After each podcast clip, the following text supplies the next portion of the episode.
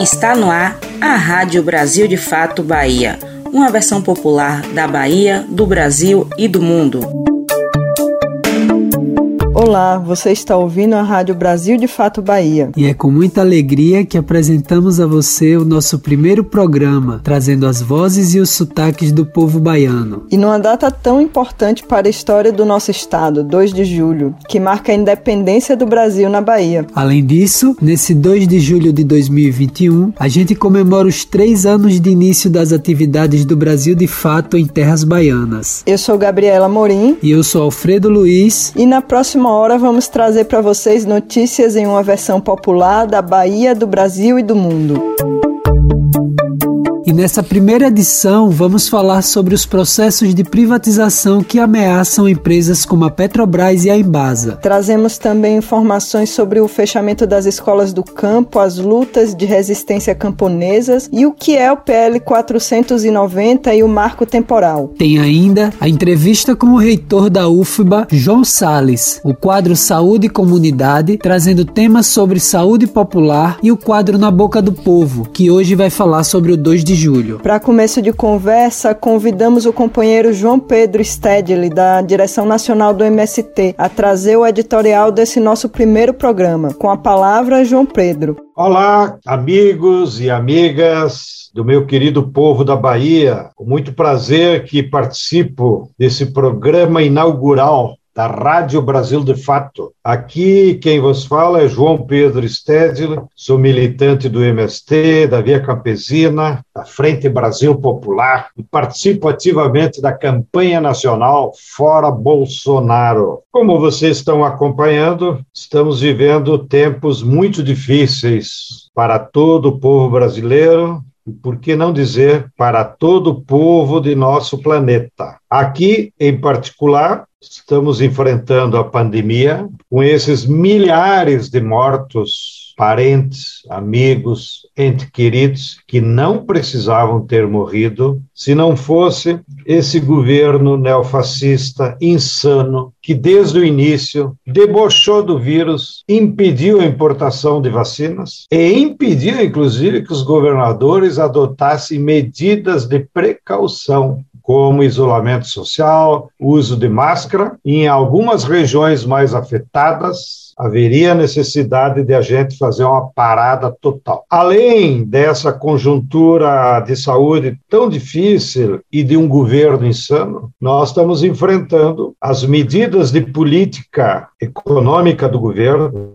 que afetam diretamente os direitos dos trabalhadores, e o futuro do nosso país como nação. Vocês viram o que está correndo aí na imprensa? Eles querem privatizar a Eletrobras, a Chesf. Por trás da privatização da Chesf está a privatização dos reservatórios e do Rio São Francisco, que tanto tem ajudado o povo da Bahia ao longo da história. Querem privatizar os Correios, entregar para duas empresas americanas e a também privatizar Caixa. Vocês aí da Bahia também precisam seguir nos dar, dando exemplo desse povo corajoso e lutador que sempre foi. Vocês foram os que conquistaram a independência do nosso país no dia 2 de julho. Algum dia ainda vamos mudar a celebração do 7 de setembro para o 2 de julho. Depois, durante toda a nossa história, vocês sempre deram exemplo de luta contra a ditadura e por um país mais justo. Espero que vocês continuem com essa coragem e essa luta. Precisamos defender a Chesf, defender o São Francisco, recuperar a FOR, recuperar a refinaria da Petrobras, que entregaram não sei para quê, para podermos, a partir de 2023, termos um novo governo que possa colocar o país de novo nos trilhos de um futuro melhor para todos. Por hoje fico por aqui, mas certamente nos encontraremos em outras oportunidades aqui nesse espaço na Rádio Brasil de Fato. Um grande abraço a cada um e a cada uma de vocês. Aproveitando a pandemia para passar a boiada, temos visto diversos processos de privatização de empresas públicas avançar rapidamente desde 2020. Para entender por que as privatizações são tão prejudiciais à Bahia e ao país como um todo, conversamos com representantes de sindicatos que estão à frente da resistência a esses processos. As privatizações estatais estão mais uma vez na pauta do dia em todo o país. Aqui na Bahia, os ataques mais diretos têm se dado contra a Petrobras e contra a Embasa. Desde o golpe de 2016, a Petrobras tem eh, passado por um processo de privatização muito forte e ele se acelera muito com a assunção do governo Bolsonaro é, a partir de 2019. Quem nos fala isso é Jairo Batista, coordenador geral do Sindicato dos Petroleiros da Bahia. Ele lembra que a Bahia era um dos poucos estados que abrigava todos os braços de funcionamento da estatal, de refinaria a termoelétricas, passando pela BR distribuidora. Nos últimos anos, no entanto, algumas dessas já foram entregues à iniciativa privada e outras, como a refinaria Landulfo Alves, a primeira do Brasil, estão sob forte ameaça. Jairo reforça que nenhum dos benefícios prometidos ao consumidor final chegou após essas vendas vendas. Ao contrário disso, temos o aumento dos preços de gás, diesel e gasolina. Em uma fase avançada, nós estamos lutando muito, fazendo ações políticas, não só na base, mas também no Parlamento Federal, na Câmara, no Senado, também junto ao TCU. Temos uma expectativa muito positiva que o Tribunal de Contas da União suspenda a venda da refinaria. Também temos uma reclamação no STF, tudo visando obstar essa entrega né, da, de uma riqueza tão importante para o povo brasileiro, em especial para o povo baiano, ao, a, um estado, a um Estado que não é o brasileiro, que no caso da refinaria está sendo entregue ao Emirados Árabes Unidos, um fundo de investimento que com certeza vai privilegiar o máximo lucro em detrimento de estar colocando os derivados de petróleo, principalmente o gás de cozinha, o diesel, a gasolina, a um preço justo para a população. A ameaça do aumento tarifário também está em jogo quando se fala sobre uma possível privatização da Embasa. Embora seja uma empresa superavitária, ou seja, que dá lucro aos cofres públicos, sendo a maior do setor no Nordeste e a quinta maior no país, ainda assim vem sendo ameaçada pela privatização há anos. Agora, essa ameaça ressurge sob o nome de abertura do capital. Parte das ações, né, ainda mantendo o controle por parte do Estado, porém é um bom percentual passa a ser gerido pela iniciativa privada, que para nós, o Sindicato dos Trabalhadores em Água e Esgoto, SINDAI, e tanto para tantos outros que defendem a água como bem público, isso também é um processo de privatização. Edmilson Barbosa, diretor de Políticas e Relações do SINDAI, de quem acabamos de ouvir essa explicação, também lembra que, além da possibilidade de aumento da tarifa, uma abertura de capital de empresa pública como a Embasa pode acarretar em diminuição da cobertura desse serviço e aumento dos custos para a própria Embasa, que perderia a isenção de impostos. Já está comprovado mundialmente que privatizar os serviços de água e esgoto não, não resolve os problemas existentes né, e históricos. Mais de 235 cidades no mundo tiveram que reestatizar os seus serviços de saneamento. Aqui no Brasil, isso aconteceu na cidade de Itu, são Paulo, que apostou na privatização e anos depois teve que reestatizar o serviço. Outro impacto importante das privatizações, é claro, está na relação com os trabalhadores dessas empresas. O impacto dessas demissões, como lembra Jairo Batista, se dá tanto para os trabalhadores quanto para o estado da Bahia e para os municípios em que os aparelhos da estatal funcionavam. O impacto é direto tanto os trabalhadores próprios da estatal quanto daqueles trabalhadores é, prestadores de serviços. Por que isso? A Petrobras, ao diminuir sua atuação aqui no estado, ela também diminui postos de trabalho. E muitos trabalhadores estão sendo estimulados a pedir demissão através de um processo de demissão voluntária. Só que, como todo trabalhador que sonha em trabalhar na Petrobras, não entrou nessa grande empresa para poder pedir demissão. Júlia Garcia, para a Rádio Brasil de Fato Bahia. Você sabia que milhares de escolas do campo são fechadas todos os anos? Escuta essa reportagem que preparamos para contar essa história e explicar as implicações disso para os camponeses e camponesas da Bahia. O fechamento das escolas do campo é uma das tantas facetas de ataque do agronegócio ao campesinato. Um levantamento do INEP aponta que de 1997 a 2018 foram fechadas quase 80 mil escolas do campo em todo o país. No censo escolar de 2014, a Bahia figurava como um dos estados onde mais escolas do campo foram fechadas, quase 900 delas. A Secretaria de Estado da Educação explica que a maior parte das escolas fechadas está nas redes municipais e que de 2018 a 2021 houve um pequeno aumento de 5% na abertura de escolas estaduais no campo. Agora o processo de fechamento de escolas do campo, ele está entrelaçado com os projetos em disputa para o desenvolvimento do campo. Quem nos conta isso é Albed Guimarães, educador popular do coletivo de educação do MST, atuando na coordenação político-pedagógica da Escola Técnica em Agroecologia Luana Carvalho. Ele explica ainda que o processo de fechamento das escolas expõe a forma como o agronegócio vem se estruturando no Brasil, transformando as zonas rurais em espaços apenas para o trabalho e não mais para a moradia, com o uso crescente de agrotóxicos levando a um nível de contaminação que torna inviável a permanência das pessoas em seu redor. Porque se, se o lugar de moradia do trabalhador e da trabalhadora da zona rural é a cidade, torna-se, nesse raciocínio, desnecessário o desenvolvimento de políticas públicas no campo. Então a educação do campo se torna desnecessária porque eles vão estudar na cidade. A saída do campo é necessária porque uma moradia atende no posto da cidade. Então, esse é o projeto do agronegócio em curso no Brasil. Outro problema criado pelo agronegócio e apontado pelo educador popular é o isolamento da população que se vê cercada por fazendas cada vez maiores e acabam se vendo obrigados a migrarem para a cidade. Além da diminuição da natalidade, aumento do uso das máquinas no campo, outro problema criado pelo agronegócio e apontado pelo educador popular é o isolamento da população que se vê vê cercada por fazendas cada vez maiores e acabam se vendo obrigados a migrarem para a cidade. Tudo isso tem sido utilizado como justificativa para o fechamento dessas escolas.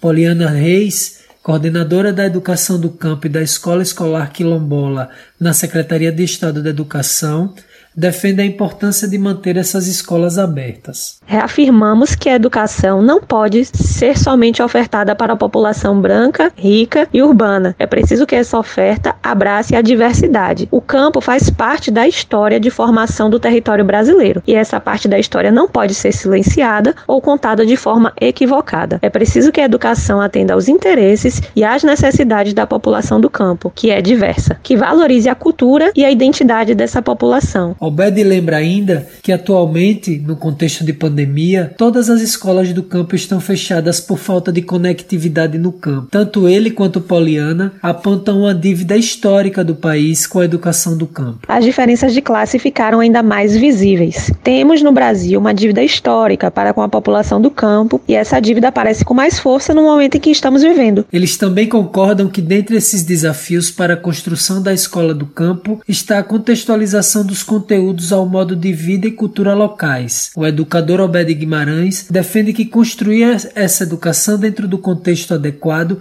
é um processo coletivo. Precisamos também é, manter e continuar avançando na participação das famílias, de, dos coletivos de educadores, dos aceitados, dos agricultores agricultoras, dos jovens na condução da escola. Como é que essa escola vai no dia a dia, dando sentido e dando respostas às questões do cotidiano, às questões da vida, né? Esse relacionamento umbilical entre a vida das comunidades, entre as lutas dessas comunidades e desses movimentos é, com a escola. Perguntado por que defender a educação no campo, o educador popular Obed explica que cerca de 40 milhões de pessoas vivem no campo em todo o país e não é possível negligenciá-las. A primeira obviedade é essa, porque existem pessoas, existe o campo. É, a educação e esse campo ele não funciona, ele não é permeado por valores e culturas iguais à da cidade. É claro que há semelhanças, há proximidades, mas há muitos distanciamentos, há, há questões muito específicas. Né, da vida, da forma de se viver, da relação com o tempo, com a natureza, com a renda, com a riqueza, então são, são muitas coisas diferentes que precisam ser levadas em conta. Alfredo Luiz para a Rádio Brasil de Fato Bahia. As formas de resistência no campo são muitas, tantas quanto são as suas lutas. Nós conversamos com lideranças do MST e dos povos indígenas na Bahia que nos contaram sobre algumas dessas lutas e resistências em tempos de pandemia. A questão do fechamento das escolas é só uma das pautas de luta dos povos do campo. A lista é extensa: derramamento de agrotóxicos, avanço do agronegócio e da mineração, violência contra os movimentos sociais, não demarcação de terras indígenas. E mesmo no contexto de crise sanitária e isolamento social que enfrentamos no país, as movimentações de resistência não pararam, só mudaram de lugar. Dinama Tuxá, da direção executiva da Associação dos Povos Indígenas do Brasil e membro da Articulação dos Povos Indígenas do Nordeste, Minas Gerais e Espírito Santo, explica que desde 2020 os ataques aos direitos indígenas, com o desmantelamento das políticas públicas para estes povos, aumentaram consideravelmente. Ele cita como exemplo disso a tramitação do projeto de lei 191,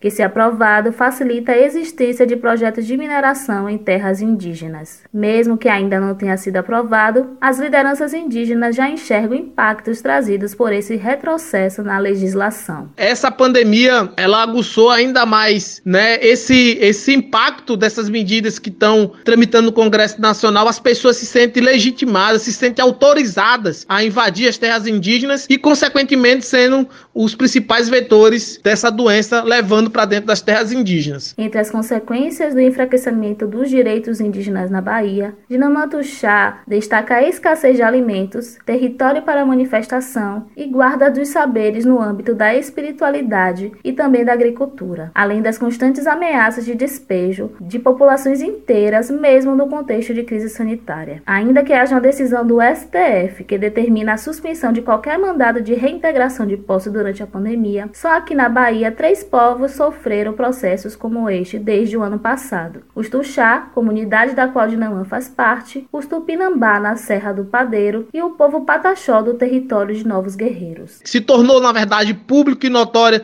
toda essa ineficiência do Estado Estado em combater a pandemia. Né? Nós tivemos é, um ganho muito considerável com a aprovação da DPF, com a decisão favorável da DPF 709, que garante os povos indígenas, por exemplo, o acesso à alimentação, a barreiras sanitárias. Outra pauta importante levantada por diversos movimentos no campo é a utilização cada vez maior dos agrotóxicos na produção de alimentos. Este ano, o MST lembrou o marco dos 10 anos da campanha permanente de luta contra os agrotóxicos. O Cineia Durães, da direção nacional do MST, Nos fala sobre isso. O que a gente percebe nesses 25 anos é que aumentou a quantidade de mortos diminuiu a quantidade de fazer massacre, mas eles têm feito muitas vítimas no campo. Se for para citar, nós podemos lembrar Felisburgo, onde também foi um massacre. Mas assim vem acontecendo em diversos estados que homens e mulheres sem terra, que homens e mulheres camponeses e camponesas vêm morrendo pelo simples fato de estarem lutando pela reforma agrária, de estarem lutando pela dignidade. Mesmo diante deste cenário, ou justamente por causa do aumento de violências violações, tanto Lucinéa Durães quanto Dinamanto Chá concordam que são tempos de resistência e lutas. Nós achamos que existe sim luta possível. E a luta possível é a gente estar implementando a agroecologia, estar combatendo os agrotóxicos que tanto mal tem feito a toda a nossa população e que especificamente as pessoas que faz uso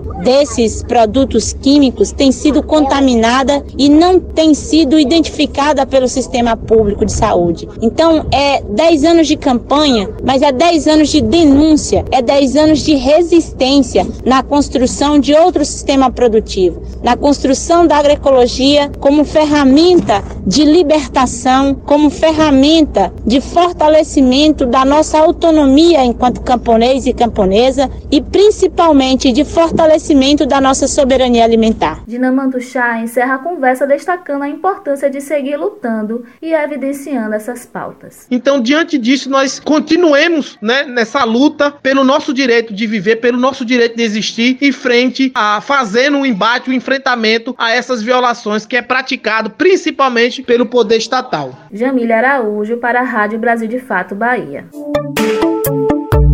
Já ouviu falar em marco temporal e PL 490? Esses são dois termos de uma única ameaça à demarcação das terras indígenas no Brasil, que deve ir a julgamento em breve no STF. Para pressionar o tribunal em favor dos direitos indígenas, diversos artistas e juristas entregaram uma carta ao STF se posicionando contrariamente a essa ameaça. Artistas, juristas e acadêmicos enviaram uma carta aberta ao STF contra a tese do marco temporal que restringe o direito dos povos indígenas à demarcação de terras. O tema está para ser julgado na própria Corte e é previsto no projeto de lei 490 de 2007, que teve parecer favorável na Comissão de Constituição e Justiça da Câmara dos Deputados. A carta assinada por 301 nomes foi entregue por representantes do acampamento Levante pela Terra. A mobilização reúne cerca de 850 indígenas de 48 povos de diversas regiões do país há mais de duas semanas em Brasília. O julgamento previsto no Supremo vai analisar a ação de reintegração de posse movida pelo governo de Santa Catarina contra o povo choclen. O processo é referente à terra Ibirama-Lacanhô, onde também vivem indígenas Guarani e Caingangue. A decisão tem repercussão geral desde 2019. Assim, servirá de diretriz para o governo e todas as instâncias do judiciário no que diz respeito à demarcação de terras indígenas também vai servir para balizar propostas legislativas que tratem do tema. O marco temporal é uma interpretação defendida por ruralistas e setores interessados na exploração das terras indígenas.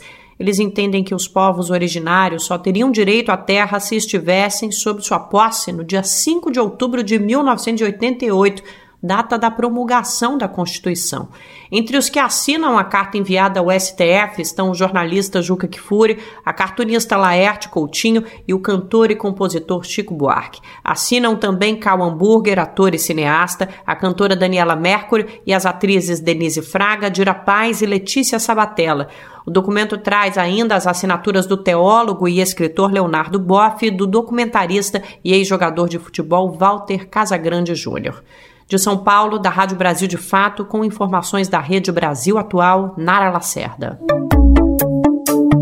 Outra área da educação igualmente sob ataque nos últimos tempos é a universidade pública. Em entrevista a Ellen Carvalho, o reitor da Universidade Federal da Bahia, João Carlos Sales, explica os impactos dos cortes de verbas para as instituições federais de ensino superior. O cenário de retrocessos e ataques à universidade pública ganha novos contornos a cada ano. Em 2021, diante do corte de quase 20% das verbas destinadas para as universidades federais, algumas instituições afirmam que é difícil manter as atividades no próximo semestre, caso a asfixia orçamentária não seja revertida. Nesse contexto, entrevistamos o reitor da Universidade Federal da Bahia, João Carlos Sales, para entender a situação de tal instituição e o que se aponta para os próximos períodos no tocante às mobilizações para enfrentar o problema. Pergunto para João Carlos qual a situação da UFBA hoje em relação ao orçamento, ao que ele responde. Em custeio, vou explicar o que é custeio. O orçamento de custeio é aquele orçamento com que você paga serviços, prestações de serviços, energia elétrica, água, vigilância, limpeza, você compra insumos, você compra material de consumo. É, isso é custeio. Faz pequenas reformas, não obras, mas reformas de manutenção, etc. Vamos pegar somente do ano passado para cá, somando capital e custeio, a rubrica de fazer obras, a rubrica de manutenção. No ano passado, nós tivemos um total de 163 milhões e 300 mil. Agora, seria 132 milhões 814 mil. Um corte, portanto, de 30 milhões 494 E se for valer o veto presidencial, esse corte vai para 34 bilhões 878. Mas vejam bem, é um corte. Vamos esquecer esse veto presidencial. Vamos torcer na nossa luta que nós consigamos derrubar esse veto. Mas o Congresso Nacional aprovou um corte de 30 milhões 494 mil no orçamento da universidade. O nosso orçamento total de despesas discricionárias, ou seja, são essas despesas sobre as quais nós temos gestão para fazer tudo isso. Não é despesa de pessoal, que é despesa obrigatória, não é despesa que paga o pensionista, paga o aposentado, paga ao técnico, permanente, ao, ao, ao servidor docente.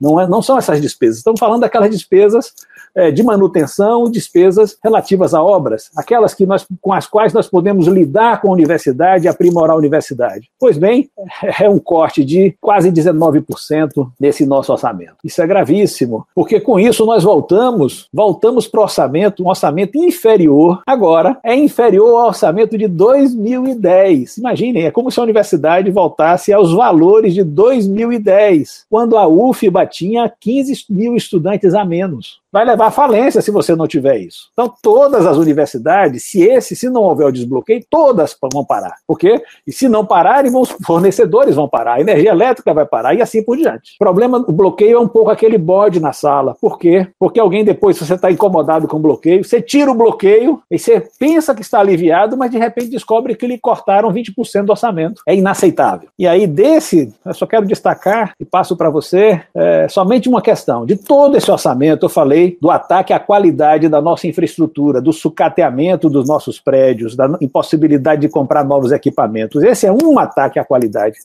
É com esse recurso que nós pagamos auxílios, bolsas, auxílio moradia, auxílio transporte, auxílio alimentação, bolsas permanecer, e assim por diante. Então eles tiraram 7 milhões de 200. Eles tiraram 7 milhões de 200. E com isso estão atacando a qualidade em outro aspecto. É a qualidade é, é, relativa a esse apoio que nós podemos dar ao estudante para que na universidade ele desenvolva seu talento, ele traga seu talento, sua cor, sua, sua história para dentro da universidade, não sofrendo dentro da universidade a exclusão que ele sofre lá fora.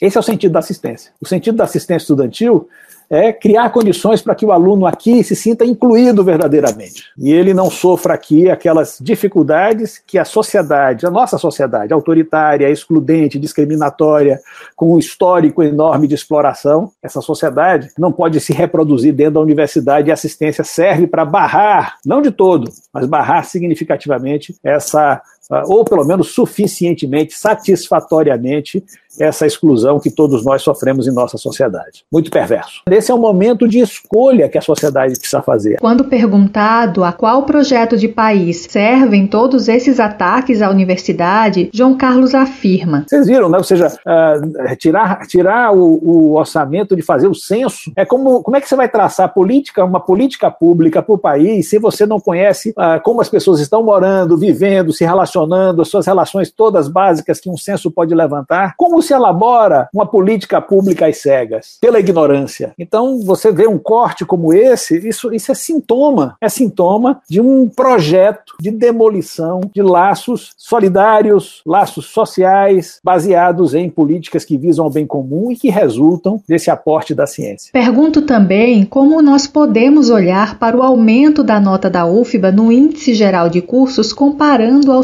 cenário trazido. Isso mostra o esforço que a universidade tem, o compromisso que a universidade tem com a qualidade. É exatamente essa energia que nos dá uma certa uma confiança muito grande de que, apesar desse tempo sombrio, apesar de tudo isso, nós, com sacrifício, com sofrimento, porque é o que está colocado, com muita dificuldade, entretanto, nós venceremos, nós sairemos, viraremos essa página, uma página bastante infeliz de nossa história. Questionamos também ao reitor como ele percebe o movimento de retorno às atividades presenciais ainda sem ampla vacinação da população. Primeiro, é, sabe que no primeiro momento, lá em 17 de março do ano passado, a UFBA, inclusive, tomou a decisão de suspensão das suas atividades. Ou seja, naquele momento, inclusive, participamos de reunião envolvendo os outros reitores, nós conseguimos ter uma posição firme, bastante para levar a essa decisão geral de que a educação superior na Bahia suspendesse suas atividades. Claro que nós não podíamos abandonar nossos estudantes, não podíamos voltar as costas a certas necessidades e iniciamos um processo de utilização de tecnologias digitais, de atividades não presenciais. Fizemos primeiro um congresso da UFBA, enorme, em maio do ano passado, né, um congresso para mostrar que, olha, estamos aqui, a UFBA está aqui, essa é a nossa pesquisa, essa é a nossa força. Foi muito importante. E em seguida a esse congresso, nós organizamos um semestre letivo suplementar. Era uma maneira de manter os estudantes perto, era uma maneira de é, estarmos dominando melhor as técnicas para atividade digital e assim, atividade remota e assim por diante. O semestre da agora é um semestre que se aproxima da regularidade no sentido da oferta, mas ele é não presencial. E a gente pensou, veja só, a gente chegou até a imaginar que algumas atividades presenciais deveriam, poderiam ser feitas com controle, com acompanhamento do nosso comitê da Covid, por demanda, inclusive, dos estudantes que precisam de, tem cursos nossos, precisam de atividades de componentes componentes práticos e teórico-práticos. Em alguns cursos, esses componentes são majoritários e nós precisávamos dar conta disso. Mas com o agravamento da pandemia, mesmo essas atividades foram suspensas. O que, é que significa tudo isso? Significa que a UFBA tem um compromisso fundamental, inegociável, com a segurança, com a vida da sua comunidade. Isso é inegociável. Agora nós vamos nos defrontar com a decisão sobre o próximo semestre. É um cenário que modifica. É, hoje, hoje, os nossos técnicos, nossos docentes, nós nossos terceirizados já estão sendo vacinados a partir da faixa de 35 anos. Então, todo praticamente todo o nosso pessoal está sendo vacinado. Mas tem os estudantes, que são adultos, né? É, então, não, não há um retorno simples porque os docentes estão vacinados ou porque os técnicos estão vacinados. Nós tem, tomaremos todo o cuidado. Em nenhuma circunstância nós colocaremos em risco a saúde, a vida da nossa comunidade. Então, será programado certamente algum modelo de possibilidade de atividades práticas com esse acompanhamento, com esses cuidados, com um plano de biossegurança bem aprovado, pactuado, como fizemos é, para esse semestre. Eu acho que continuaremos mantendo todos os cuidados para o próximo semestre. Por fim, perguntamos o que nós podemos fazer para colaborar com a UFBA e as demais universidades nesse enfrentamento. Que outras universidades façam algo semelhante, que os sindicatos, que o nosso povo né, desse, desse, momento se mobilize, se mobilize. Vemos um cenário como nunca vimos antes, nunca imaginávamos né, que conquistas né, é, extraídas é, com suor, né, com nossa mobilização, pudessem ser tão ameaçadas. Então, nesse momento, é preciso, é preciso é, ter força o bastante para que não, não é, se permita que o desmonte da universidade venha a ocorrer. E eu diria, assim, um pouco concluindo, que a gente percebe que o deserto cresce, mas o deserto não pode crescer dentro de nós. E aqueles que têm a universidade pública, a democracia, a liberdade no coração, nós vamos vencer. Ellen Carvalho para o Brasil de Fato Bahia. PFF2, N95, máscaras de pano. Afinal, qual a melhor máscara para usar e por quê? Fica atento nessa próxima matéria para entender e se proteger melhor. Os especialistas já deram um alerta sobre uma terceira onda da pandemia de coronavírus no Brasil mas muitas pessoas ainda têm dúvidas com relação ao uso correto das máscaras e qual o modelo mais indicado. A máscara considerada mais segura é a do modelo PFF2. Esse tipo de máscara filtra 95% das partículas que estão no ar. As máscaras de tecido são muito variadas, não têm boa vedação e não filtram bem. Mesmo as máscaras cirúrgicas não são suficientes. Elas permitem a entrada e a saída de ar pelas laterais e são limitadas contra aerosóis. Para fazer o uso correto da máscara PFF2, não é preciso colocar outra máscara embaixo dela. Isso prejudica a vedação do rosto. O necessário é simplesmente que a pessoa ajuste bem o clipe de metal no nariz e que assopre para checar se não está passando ar pelas laterais ou pelo vão em cima do nariz. Mas atenção! Não compre máscaras do tipo PFF2 com válvulas. Compre apenas as que são lisas e dê preferência para as que têm um elástico atrás da cabeça. Dessa forma, a vedação será melhor. As máscaras do tipo variam muito de preço, mas algumas saem por até R$ 2,00. Alguns perfis no Twitter e sites ajudam a informar quais são as melhores máscaras com o melhor custo e qual é a mais indicada para cada tipo de rosto. Os cuidados mais importantes que devemos ter com as máscaras são os seguintes: deixar a máscara descansando três dias entre cada uso, não lavar, não passar álcool, não deixar no sol e descartar caso esteja com algum rasgo ou com aspecto envelhecido. Caso o seu acesso à máscara PFF2 seja impossível, procure sempre usar uma máscara cirúrgica com uma de tecido por cima e tome cuidado para que elas fiquem bem ajustadas ao rosto. Outra dúvida comum entre as pessoas é sobre a diferença entre as máscaras PFF2 e N95. Enquanto material, não existe diferença alguma entre elas. A diferenciação é apenas no nome. N95 é como as máscaras PFF2 são chamadas nos Estados Unidos. Na Europa, o nome é FFP2. Já a KN95 deve ser evitada. Ela não tem padrão de fabricação, então é mais difícil controlar sua qualidade. Os perfis no Instagram para consultar tipos de máscara são arroba qualmáscara, arroba pff para todos, arroba estoque pff, além do site www.pffparatodos.com de São Paulo, da Rádio Brasil de Fato, Mariana Lemos.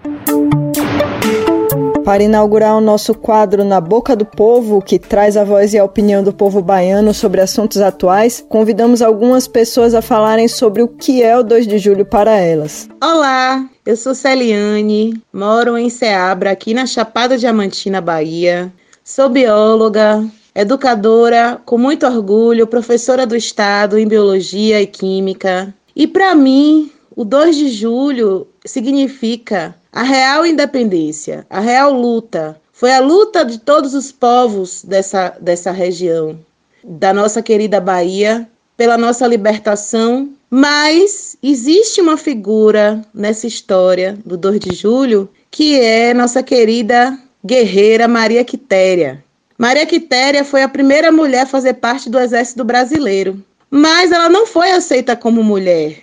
Ela precisou se disfarçar de homem para poder entrar nas Forças Armadas. Né? Então, assim, Maria Quitéria rompeu um paradigma muito grande né, com relação a essa questão da mulher nas Forças Armadas, da mulher enquanto é, soldada, né, enquanto lutadora, né, enquanto oficial. Então, para mim, o 2 de julho, na imagem de Maria Quitéria, significa essa quebra de paradigma machista e excludente contra nós mulheres. Hoje, nós não precisamos mais nos vestir de homens para participar de exército, de marinha aeronáutica.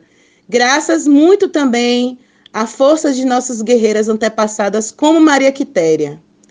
Saldo também aos nossos povos originários da Bahia, nossos indígenas, nossos caboclos, né, que se juntaram a essa luta.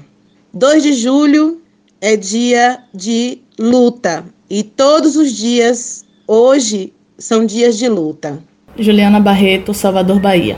O 2 de julho é a data cívica mais importante do Brasil, onde a Bahia comemora a independência do país e celebra a história de grandes personagens que contribuíram para a construção de um país independente. Infelizmente, por uma questão social e cultural, nós sofremos esse apagamento e não temos o reconhecimento devido nacionalmente do quanto foi importante e quanto é importante é, essa luta que a Bahia travou para tornar o país livre. Nasce o sol ao 2 de julho, brilha mais que no primeiro. É sinal que neste dia até o sol é brasileiro. Meu nome é Patrick Almeida, eu falo de Ceabra, no coração da Chapada Diamantina, e o trecho citado por mim foi retirado do hino da independência da Bahia, o nosso conhecido 2 de julho. que representa a real e concreta emancipação político-administrativa do Brasil. Seria o que podemos chamar da independência do Brasil na Bahia, já que o 7 de setembro de 1822 não representou uma ruptura concreta com a presença das tropas portuguesas dentro do nosso território. Foram necessárias muitas lutas na Bahia, mais precisamente em Salvador, para que o Brasil se visse verdadeiramente livre do domínio português. Dessa maneira, o 2 de julho é um marco na história brasileira, momento em que a soberania do povo, a soberania popular, venceu o domínio português. E até o sol, antes estrangeiro, brilhou com honras de independência. E a gente fica por aqui, neste primeiro programa da Rádio Brasil de Fato Bahia. Contribuíram nesta edição Ellen Carvalho, Jamília Araújo, Júlia Garcia, Alfredo Luiz e eu, Gabriela Morim. Você pode entrar em contato com a gente pelo WhatsApp 75 99843 9485. Até a próxima edição. Até lá.